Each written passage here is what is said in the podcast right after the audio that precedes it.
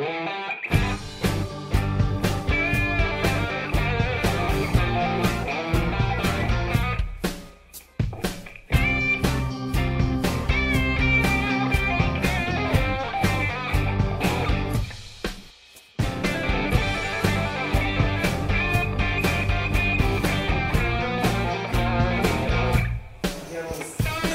Olá, caros ouvintes, sejam bem-vindos a mais um episódio. E hoje estamos aqui a celebrar a primeira parceria que o podcast vai realizar e é justamente aqui no restaurante Martim da Arcada, em pleno Terreiro do Passo. Ó Martim da Arcada, muito obrigado por esta parceria, pela cedência do espaço e estamos aqui numa mesa muito especial. Joana, tens a noção de que mesa é esta? Uh, diz que é a mesa do Fernando Pessoa, portanto Exatamente. são honrarias. Portanto, é uma mesa onde Fernando Pessoa se sentava, e, portanto temos aqui a mensagem, uh, temos aqui o, copo onde ele certamente beberia o absinto, não é? O chapéu está aqui acima de mim, acho que não é visível no plano, mas, uh, portanto, isto é resultado também de todo o trabalho que o podcast tem vindo a fazer e agora esta, uh, este prémio que conseguimos agora no International Podcast Day também Parabéns, vem dar... Cláudia. Obrigado, Joana. Vem dar aqui uma outra vida, também uma outra alma a este podcast. E comprometido, temos então aqui já o grande peso pesado também da política nacional, subejamente conhecida Joana Amaral Dias. Joana, muito obrigado por teres Obrigada aceito eu aqui. pelo convite, é uma honra estar também no primeiro podcast aqui no Martinho da Arcada. Uh, e depois tu tens ganho o prémio. Muito obrigado. e portanto estamos aqui para fazer então a rentrée política, Exatamente. não é? E não a rentrée, como erradamente se Fica mais se diz. bonito em francês. É, muito mais. Então, o que é que nós temos? Portanto, tivemos um verão assim um tanto quente, não é que o verão que já tenha acabado, mas tivemos assim um verão quente, nomeadamente eh, Ricardo Robles, aqui em Lisboa. Uhum. Tivemos.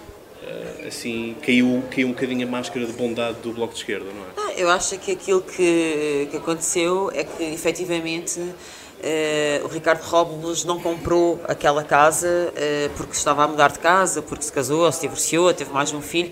Ele comprou deliberadamente para especulação imobiliária, essa é que é a questão aqui de fundo.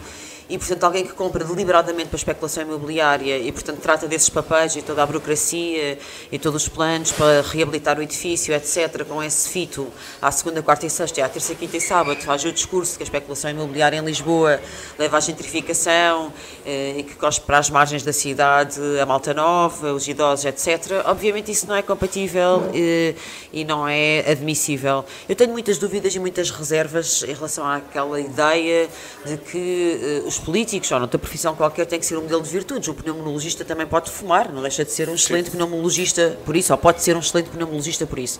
Mas há limites, obviamente. O pneumologista, por exemplo, fumar na consulta, não é? Sim, Estar a sim, fumar na consulta enquanto está a observar se o paciente tem asma, ou se tem rinite alérgica, outra coisa qualquer, isso já não é admissível. Eu acho que o caso do Ricardo Robles passou, de facto, a fronteira de apenas o pneumologista que fuma para ser o pneumologista que fuma na consulta. O pneumologista que fuma na consulta tem que ver o olho da rua. Eu acho que Robles tinha que sair, saiu.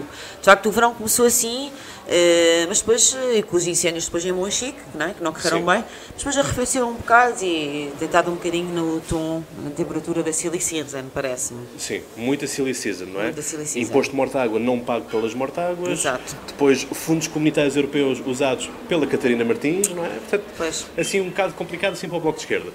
Mas, já que falaste então no, nos incêndios Monchique, veio, voltou à, à, à ribalta, não é? Aquela, aquela, vamos dizer, aquela pseudo-promessa do, do Presidente Marcelo Rebelo de Sousa que dizia que caso houvesse uma tragédia como, como a de Pedrão Grande, não é?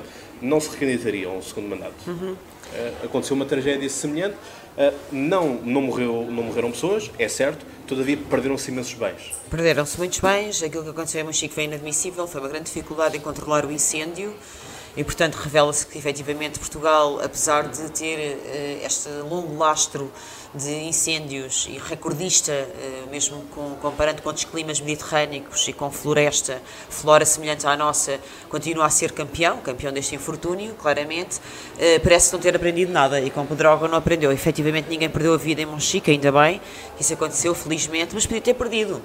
Agora, quanto a Marcelo Rebelo de Sousa, todos nós, eh, aqueles que tivessem dúvidas sobre quem é Marcelo Rebelo de Sousa, já de certeza as foram dissipando, dissipando, não é? Porque Marcelo Rebelo de Sousa é óbvio que vai fazer o segundo mandato, nada o vai demover disso, da mesma maneira que Marcelo Rebelo de Sousa, por exemplo, isto é um exemplo menor, mas que vem a tarde foi-se e que está uh, na atualidade, Marcelo Rebelo de Sousa também dizia que ia acabar com essa uh, história, essa epidemia da medalhite, não é? de sermos o país das, o país das ah, medalhas. Agora... Uh, eu lembro dele prometer isso, que ia diminuir, que isso era realmente uma, uma tradição bacoca e semelhante à doutorite e muito pacova e provinciana, afinal continua, está, já está a ser também recordista nas medalhas e até as dá aos banqueiros, como fez na, nesta sexta-feira uh, da rentrée.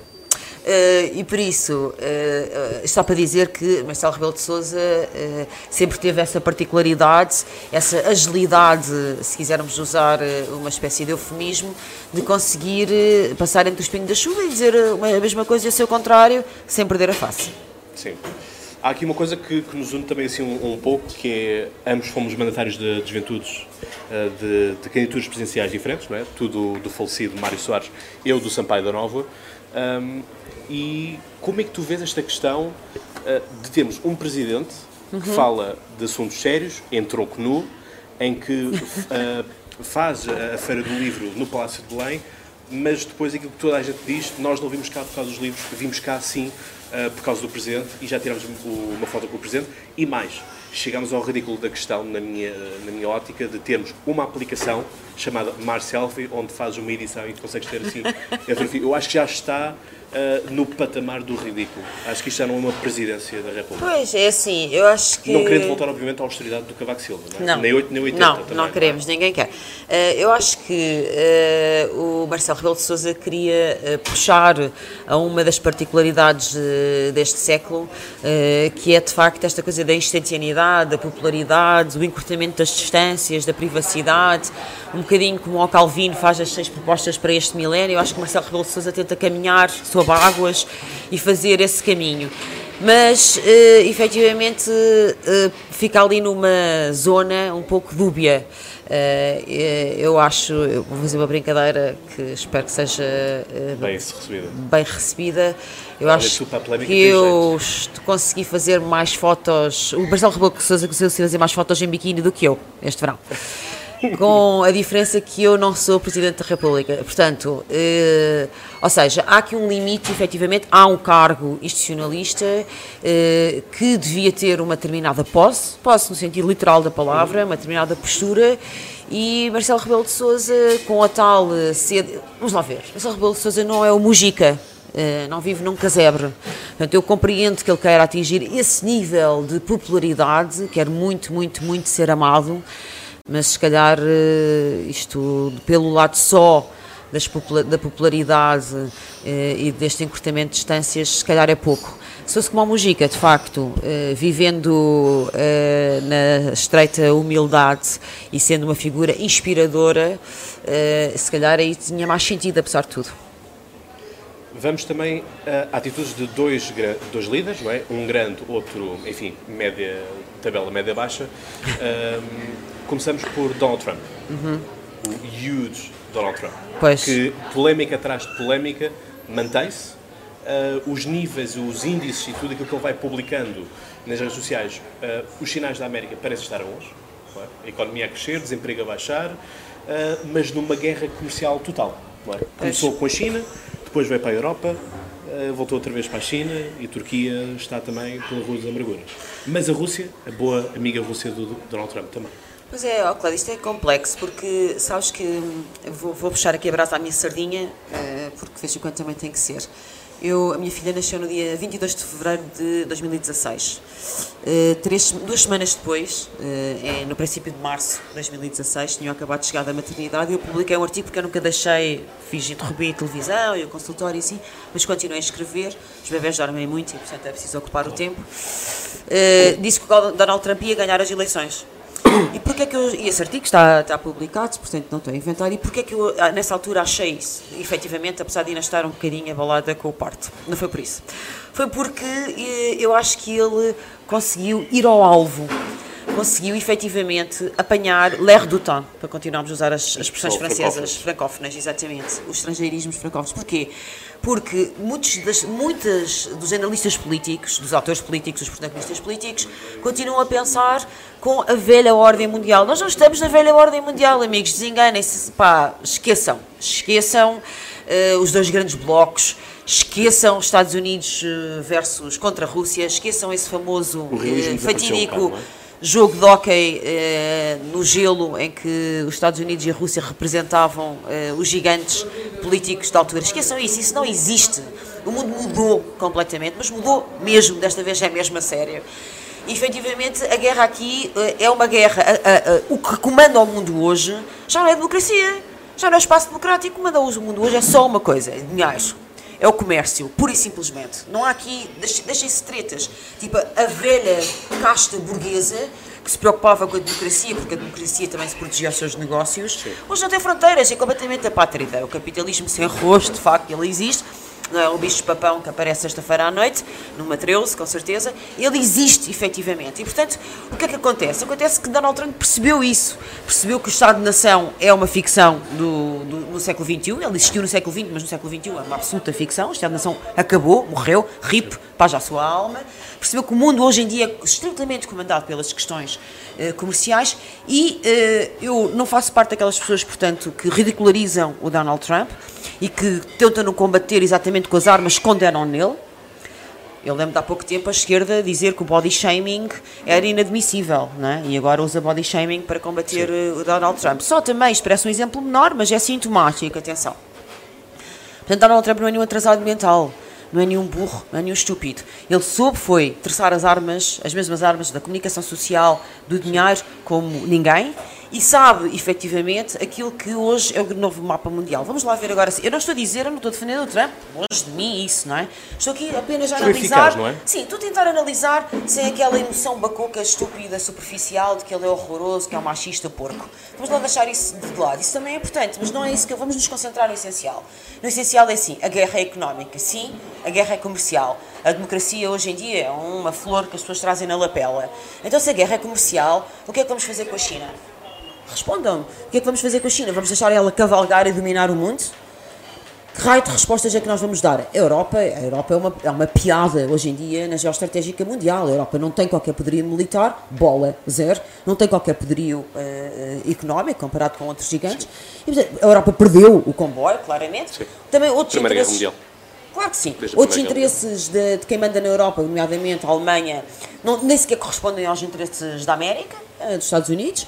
E, portanto, eh, para os Estados Unidos, para a Rússia e para a China, neste momento a Europa é a menor das suas preocupações. E, portanto, é uma, enfim, é, um, é uma espécie de uma mascote. A Europa é a mascote. Há aquela coisa que se diz que as pessoas na América divertem-se na Europa, é ao museu, ou ao museu e na China trabalham, e Donald Trump quis inverter isso. Não, na América não se divertem apenas, querem fazer se calhar outras coisas.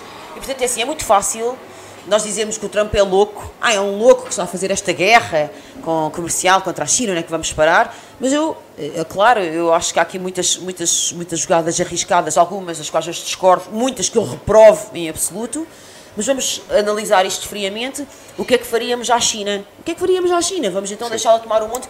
Eu nunca me esqueço de uma frase que um grande, saudoso, muito saudoso amigo meu, Modesto Ferreira, José Modesto Ferreira, disse uma vez, eh, a propósito das manifestações em Tiananmen, falávamos disso, muitos anos depois, elas acontecerem, em que ele perguntou, Joana, achas que se alguma vez, ainda bem que estiveste solidária, ou que estás solidária, postumamente quase, não é? Com esses estudantes, essa malta de Tiananmen, mas eu pergunto, alguma vez Tiananmen vai estar solidária connosco? A questão é essa, não é? E portanto, e assim, na altura isso quase me, quase me me chocou um pouco, não é? Porque é pensar noutros moldes, mas essa também é a questão. Sim, a China, está, a China também está com uma expansão muito calculista, não é? Muito calculista. Vir para Portugal, para depois, a partir de Portugal, ir para empresas angolanas e moçambicanas, não é? Para depois conquistar o mercado eh, eh, africano. Sim, obviamente. Eu acho que é uma jogada brilhantíssima, A não é? China tem feito isso que está a fazer em Portugal, eh, faz no mundo todo. Ou seja, eh, a China tem uma, uma diáspora eh, do século XXI muito especial, onde, nomeadamente, é uma diáspora comercial, onde, de facto, a China adquire eh, empresas estratégicas para os países, cotas, ou se puder adquirir todas, como o caso da EDP, adquirir empresas absolutamente estratégicas. Vamos pensar no caso da EDP portuguesa, vamos ser também realistas. Nós estamos absolutamente nas mãos da República Popular da China, ou seja, de um governo que não é democrático, de certeza absoluta, e que é um gigante comercial e financeiro, disposto a esmagar o mundo a qualquer momento. Não é? E que, de facto, efetivamente, Tiananmen é um bom exemplo, tem princípios e valores muito diferentes uh, dos nossos. Nós estamos na mão, efetivamente, dos chineses. Se os chineses hoje quiserem apagar a luz aqui do Martinho da Arcada, apagam-na. Neste momento, esperemos que não. não. Não façam esse boicote agora que isto estava a correr tão bem, não é? Mas, uh, mas a verdade é essa. Portanto, também aqui a esquerda, nomeadamente, não só a esquerda, mas toda a direita, todos Sim. os que são críticos. Os cúmplices todos os que são críticos de Donald Trump também têm que meter a mão na consciência, claro. não é que nós deixamos, até, onde, até que ponto é que deixamos a China chegar. É, portanto, essas estratégias, para dizer, essa estratégia da China acontece em Portugal, com a enorme vantagem que Portugal é, obviamente, essa porta de entrada também para muitos países eh, africanos, etc. Uh, mas acontece na Europa toda, acontece no mundo inteiro uh, e é preciso cautela. Portanto, uh, perguntam-me, às vezes, quando temos esta, estas discussões políticas com amigos, com outros parceiros, com outros protagonistas políticos, perguntam-me então e a, e a Rússia? então e a Rússia? É o, o, o Putin é um, é um parceiro execrável, não é? É, é um parceiro execrável. Mas sempre disponível para ajudar. É, é, um parceiro execrável, mas vamos lá ver. E, e se nós olhássemos para nós, Europa, nós conseguimos ser um bom parceiro? Conseguimos ter músculo, conseguimos ter vibração, conseguimos ter energia, conseguimos ter qualidade, conseguimos, conseguimos ter excelência para ser um bom parceiro neste momento, nomeadamente para fazer face à China. Parece-me que estamos com francas dificuldades em fazê-lo, não é? Podíamos e portanto ser, eu acho não. que era melhor. É, é óbvio que Putin é esse parceiro execrável e perigosíssimo, mas se nós arrumássemos a nossa casa primeiro, não é? Sim. Eh, e se nos dispuséssemos e dispuséssemos a ser um bom parceiro e um bom aliado nas, das guerras que se avizinham no século XXI. De facto, o século XXI é completamente diferente do século XX, não é? Agora que estamos em 2018, já não há dúvidas sobre isso. Sim. Ele começou com o atentado às Torres Gêmeas e, de facto, esse, esse momento é absolutamente icónico e natural da mudança, da mudança, efetivamente, que aconteceu no planeta nessa altura. E, portanto, eu acho que a Europa, em vez de se centrar tanto em dizer mal do, do cabelo do Donald Trump e, e, de, do de nível de perigosidade do Putin devia-se, obviamente, centrar nos seus problemas, gravíssimos problemas internos, de construção interna, que a têm asfixiado e a têm impedido de crescer, quer do ponto de vista democrático e político, quer do ponto de vista económico. Não. E, portanto, se conseguir ser um bom parceiro para qualquer uh, aliado também de qualidade, ótimo, excelente. Se não, vai deixar, vai entregar o ouro ao bandido, que é neste momento o que está a acontecer. A Europa entregou o ouro ao bandido. Vamos uh, falar sobretudo então do, daquilo que está a acontecer também na, na Europa. Não esquecer que vamos também à América Latina. Uh, na Europa tivemos o caso paradigmático da, da Marine Le Pen ter quase havido discursar aqui na Web Summit. Uhum. Temos a Itália que partidos, enfim, o movimento 5 estrelas, eu já não sei o que aquilo é, se aquilo é direita, se é esquerda, se, é, se não é nada, não é? Uh, apesar de nós termos que os, os extremos tocam sempre, um, mas temos o, o, Salvini, não é? Uh, que uh, é, neste momento, o político de excelência e o político com mais popularidade na Itália. Exato. É aquele que todos, todos querem. E, enfim, eu acho muito feio uh, que, de uma tragédia, como foi o caso da, da ponte que caiu, estarem-se a tirar dividendos políticos e o Luigi Di Maio usou isso, do meu ponto de vista, errado, a culpabilizar tudo eu acho que o Luigi Di Maio ainda está no discurso de oposição ao governo. Eu acho que o Luigi Di Maio ainda não percebeu que ele faz parte do governo. E agora uh, há aqui uma questão que é justamente a União Europeia, que é a União Europeia não se protege ela própria. Isto é, eu pergunto-me como é que é possível que no Parlamento Europeu exista espaço para os eurocéticos que deixem que se formem uh, grupos parlamentares contra a Europa, deliberadamente contra a Europa, com Marine Le Pen à cabeça, não é? Uh, e que tenhamos estes fenómenos, como o caso da Hungria, não é? Um, um Estado-membro continua como Estado-membro um, a fazer as atrocidades e ir contra tudo e contra todos aquilo que é o ideal europeu, o sonho europeu. Ou a bicicleta europeu, é mais, europeia que está um bocado Este momento é o, pesadelo, é o pesadelo europeu. A Europa realmente põe-se a jeito. A Europa põe-se a jeito. Eu acho que a montante destas questões que tu colocas, Cláudia, todas elas muito pertinentes, existe efetivamente o problema da esquerda ter perdido não a batalha, mas a guerra. Eu acho que a esquerda, durante uh, muitas décadas, uh, nestas últimas duas, três décadas, centrou-se efetivamente nas questões dos costumes sociais e esqueceu-se aquilo que é o filé mignon, o naco da vida das pessoas, que é o trabalho e o dinheiro e as suas reais condições de vida. E, portanto, achou, ficou muito contentinha com o facto de ter ganho várias batalhas no domínio dos costumes, muitas delas muito, muitíssimo importantes, e eu como mulher eh, falo, mas a verdade é que perdeu a guerra principal. A guerra principal pá, é, efetivamente, sem descurar aquilo que são as minorias, é também proteger o cidadão médio. O cidadão médio é o cidadão que trabalha e que o seu principal objetivo é ter condições de vida razoáveis, que se sinta, não se sinta completamente injustiçado, explorado, escravizado, onde o salário mínimo, para, não, ninguém consegue viver com o salário mínimo e pagar renda, água, luz, etc, etc, com esse mesmo salário. E, portanto, as pessoas querem respostas efetivas a problemas. Sentiram-se muito esquecidas, têm-se sentido muito esquecidas, muito negligenciadas, têm, têm sentido que, em primeiro lugar, vem a defesa dos homossexuais, uh, das famílias aqui, e que, em último, vem a defesa dos trabalhadores. Estas guerras, estas batalhas, não têm que ser mutuamente exclusivas, obviamente, mas, mas, mas não, não, pode, não podemos já deixar para o fim da lista, não é? como a última coisa a, a debater, a última coisa a pôr na agenda, a última coisa a discutir, aquilo que é o, o problema médio das pessoas médias. E isso, efetivamente, foi negligenciado. Trump, obviamente, foi buscar isso, não é? foi sacar, foi pescar esse eleitorado de uma forma populista, errada, venenosa, não tenho dúvidas, mas foi buscá-lo. E conseguiu. E, e, conseguiu. E na Europa, e, uh, o, este crescimento da extrema-direita também é, efetivamente, uma resposta, uma correspondência a isso. É, isto é odioso, é muitíssimo perigoso, mas a verdade é que a esquerda abandonou o cidadão médio, que efetivamente aquilo que quer é ter uma vida, não sonha ser rico, quer apenas ter, ter uma vida sossegada, tranquila, onde o fruto do seu trabalho lhe permita viver com dignidade. Coisa que não acontece, por exemplo, em Portugal muitas vezes, em que nós temos uma porcentagem elevadíssima de trabalhadores que vivem no limiar da pobreza ou mesmo abaixo da linha da água, vivem na pobreza. Como é que é possível? Vamos lá ver, como é que é possível num país democrático uma pessoa que se levanta às 7 da manhã ou às 6 da manhã para ir trabalhar e trabalha 8 ou 9 horas por dia ou 10 horas, está o dia todo em pé, muito muitas vezes tem imensas mazelas e sequelas no seu trabalho, eh, não consiga pagar as suas contas com o salário. Como é que isso é possível? Isso não é admissível. Ora, Supostamente pessoas, o trabalho dignifica, não é? O trabalho é o mínimo. Isso é o mínimo, não é? Portanto, estas pessoas foram todas esquecidas, ou foram em grande medida esquecidas pela esquerda, e isso abriu, abriu as comportas para a entrada, efetivamente, daquilo que são estes parasitas, estes vírus da extrema-direita, que vão da Hungria à Alemanha, passando pela Holanda ou pela França. Isto não são fenómenos pontuais, né? felizmente ainda não chegaram a Portugal, sabemos nós, efetivamente, fazer o, tramp, o, não é? um tamponamento, o travão a, esta, a estas a pessoas. A Constituição protege isso também, não é? É assim, eu acho, não permite oh, que Cláudio, haja eu acho extrema-direita, que, é? é, isso, eu acho que isso é muito discutível, estás a ver? Eu, por exemplo, em relação à, à, à vinda da Marine Le Pen, eu acho que isso é altamente discutível, não é? Eu acho que as pessoas têm o direito de protestar, obviamente, têm todas o direito de, de Mas protestar. acho que ela devia de vir. Epá, eu acho que não faz sentido nenhum nós proibirmos. É, há muito esta questão que é o dar voz aos extremistas, não é? Isto é, voz é aquela questão eles têm do, voz do Popper, na mesma, é? Cláudio, eles têm voz na mesma. A questão é assim, a voz do extremista só pode ser combatida com a voz de alguém que defende a liberdade e que defende o povo.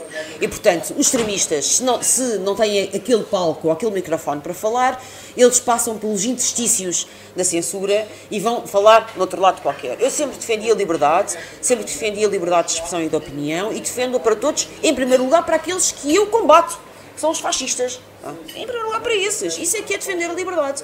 E, portanto, Marine Le Pen vinha e combatia-se as palavras venenosas, tóxicas e mentirosas da Marine Le Pen com palavras de sabedoria, com palavras de liberdade, de solidariedade, de compaixão e, e de eloquência. Era assim que se combatia Marine Le Pen, não era proibi-la de falar.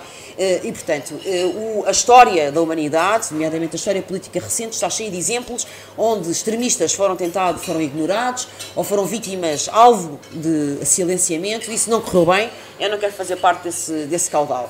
É assim, a, a palavra tóxica combate-se com a palavra inteligente, e era isso que nós tínhamos de fazer com a Le Pen e com todos os outros movimentos. Com a palavra e com a ação, porque aqui, como eu digo, há um problema montante, que é uh, este caudal, esta massa imensa de gente que foi completamente abandonada e entregue à sua sorte e que ninguém quis saber deles, nem nos Estados Unidos, nem na Europa, nessa ficção, de facto, que é o século XX, que é o Ocidente, que já acabou, já não existe. Depois temos agora este fenómeno em Portugal da aparição de três novos partidos, que aliás vêm todos ao podcast. E sim, Santana Lopes vem ao podcast. Ficam já com esta de antemão. Eu avisei-vos, caros ouvintes, eu avisei-vos. E portanto, hum, tivemos também umas palavras da minha parte, hum, na minha opinião, melhor dizendo, muito feias por parte de, de Carlos César, Uh, enfim, Carlos César, se não fosse o Partido Socialista, hum, duvido que ele fosse, fosse alguém na vida, e a família toda dele. Um, pois, aí tens que incluir o primo, o tio, é? o avô, a, o madrinha, tá a madrinha do sobrinho, do não sei quê. Ali a família está toda. A família César, em que ele, mesmo ali na cara de Santana ah, Lopes... César. em que ele, mesmo ali na cara de Santana Lopes, dizia que estes fenómenos, estes partidos liberais que estavam a ser constituídos, eram apenas um, pequenos fenómenos, não é? No sentido de que a solução continuaria então nos partidos tradicionais. Ora, temos ao longo da Europa, é? e ao longo destas eleições, e vamos ter mais eleições em 2019, um, que comprovam justamente o fracasso dos partidos tradicionais. O Partido Socialista, é? em França, teve 10% dos votos.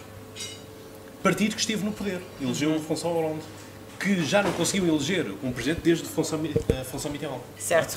E, portanto, tiveram ali uma época de segura e acho que vão estar também, porque, enfim, foram, como estava a dizer e bem, a esquerda europeia acho que deixou-se preocupar com os trabalhadores, passou-se a preocupar com a economia, com os números, com a questão do déficit, o, a fazer a, a, a, o déficit por regra e esquadra, ou seja, tem que bater 5, é 5 que tem que dar, não é 5,1 nem 4,9, é 5. E, portanto, isto leva então a esse espelho. Como é que tu vês então o aparecimento destes três novos partidos? Portanto, a Aliança, o Volte uh, Portugal e a Democracia 21. Eu acho que ainda é um pouco cedo, uh, sobretudo estes dois últimos. E já agora, porque esta vaga uhum. de três liberais? Não é? Pois. Quer dizer, o Volte não vamos colocar assim nos liberais, porque é um partido mais pan-europeu. Uh, não quero estar aqui a dizer coisas erradas. Pois, eu acho que é um pouco cedo, porque nós ainda não conhecemos bem nem os protagonistas, nem as suas ideias, nem os seus programas. Talvez seja um pouco em relação a estes dois últimos, talvez seja ainda um bocadinho prematuro, um bocadinho precoce fazermos essa avaliação. Em relação à aliança do Pedro Santana Lopes, uh, parece-me roupa velha, já que estamos aqui no Marquinho, Martinho da Arcada, que também serve belíssimas refeições, parece-me um bocadinho roupa velha, comida requentada do dia anterior, porque uh, todos conhecemos o Santana Lopes, as suas ideias, e aliás, se vierem muitos partidos partidos liberais com aquela ideia de que temos que emagrecer o Estado e cortar as gorduras, tudo isso também é roupa velha, nós já ouvimos todos é esse discurso, mesmo, é? é? mais do mesmo, é vir ao disco e toca ao mesmo, já sabemos disso tudo. Uh, uh, agora, efetivamente, a casta política dominante, uh, nomeadamente o Partido Socialista e o PSD, estão habituados, em Portugal especialmente, a ter este feudo enorme que controlam, que põem e dispõem, fazem gato-sapato, e agora sentem-se ligeiramente ameaçados porque na Europa uh, a cantiga já é outra, mas ainda não sentiram na pele essa mesma dificuldade, até porque António Costa uh, foi muito hábil politicamente e conseguiu de facto acabar com o Bloco de Esquerda e ameaçar o Partido Comunista.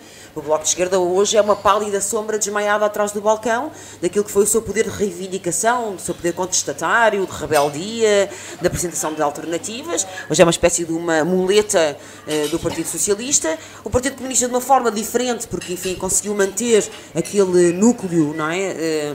Uh, da, sempre, sim, aquele núcleo, é? aquele, mas tem conseguido efetivamente mantê-lo, mas também uh, tem sofrido bastante. Portanto, aqui António Costa foi politicamente hábil, aliás, António Costa tem navegado sem qualquer oposição, é uma coisa extraordinária. Isto, é o verdadeiro fenómeno da Europa política é o facto de não haver um partido num, num país democrático como Portugal, António Costa não tem oposição. A direita está em frangalhos, não é? agora multiplica-se, é um milagre da multiplicação dos pães, já não sei quantos partidos novos à direita, Sim. mas está absolutamente de rastos, não existe direita. Rui Rio, como, como aliás era absolutamente previsível que acontecesse, é uma ficção também, não é? Não, não, não consegue, efetivamente, não consegue, não é? prometia muito para, para, quem, para quem achava, para quem achava, é? para quem achava isso. Eu não, nunca partilhei eh, também o escrevi, também, também publiquei no jornal, nunca partilhei dessa opinião sobre esse engrandecimento eh, ficcional de Rui Rio, mas efetivamente Rui Rio não consegue apresentar alternativas, não consegue ser oposição, Uh, o Bloco de Esquerda e o PC, como eu estava a dizer, estão completamente no bolso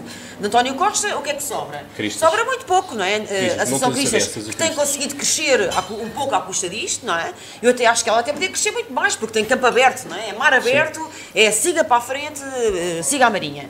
O que, no caso de CDS, fica sempre bem, não nos esquecemos dos submarinos, nem da sua política do mar. do, do, do, do eucalipto também não esquecemos, mas pronto, já são outros 500. Mas isto para dizer que... Agricultura efeito, e pesca, não é? Agricultura e pescas. Ora bem... Uma bela súmula, efetivamente, esse título.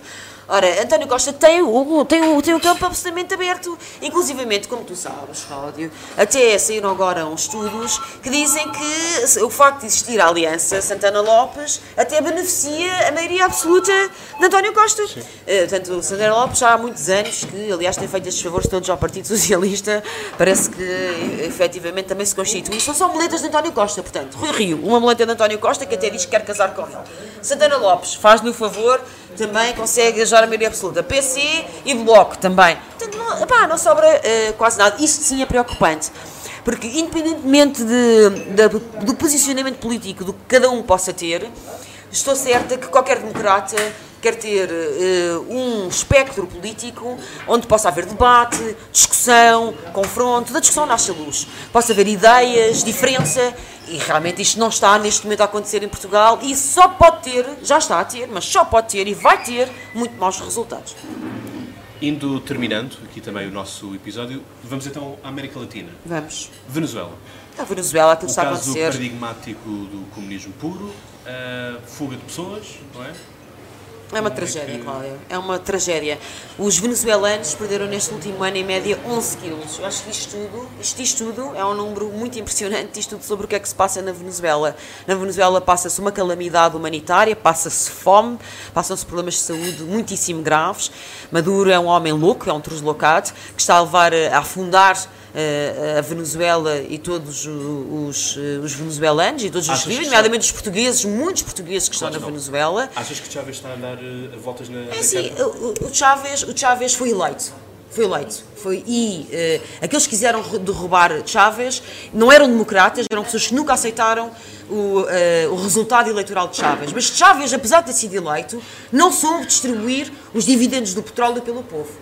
Se Chávez tivesse conseguido fazer uma outra economia, se efetivamente tivesse conseguido aumentar as condições de vida da população, como devia e como prometeu aos venezuelanos, possivelmente nunca tinha havido espaço para Maduro. Tenho muito, muita pena, mas o principal coveiro da revolução foi para o próprio Chávez. O próprio Chávez. Ele teve a faca e o queijo na mão, de facto o povo escolheu, o povo elegeu, era uma, era uma escolha democrática, limpa, e Chávez podia efetivamente ter feito a mudança no tecido económico da Venezuela. A Venezuela hoje podia ser uma grande potência económica, infelizmente está entregue a um bárbaro como, como Nicolás Maduro, e é in, inacreditável que a esquerda europeia, nomeadamente a esquerda portuguesa, não condene com todas as palavras aquilo que está a acontecer na Venezuela, tem que ser condenado e os venezuelanos precisam de ajuda, de ajuda militar, em primeiro lugar, obviamente, os nossos compatriotas que estão a passar uh, francas dificuldades. Tenho muita pena que isto esteja a acontecer na Venezuela, tenho muita pena que, efetivamente, uh, pessoas que até são mais da minha família política não se posicionem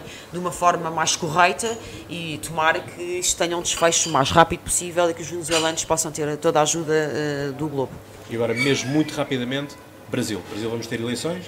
Uh, Lula da Silva está fora, não é? pelo menos o Tribunal Constitucional dá como inválida a candidatura. Jair Bolsonaro parece estar bem colocado, Sim. mas eu duvido um pouco que ele seja eleito. Não eu sei. Duvido um pouco, a nível do, dos números, pois. parece as coisas já estão a começar a regredir e as coisas já não estão tão bem assim quanto isso. Pois, Bolsonaro realmente estica-se, é o mínimo que podemos dizer, não é?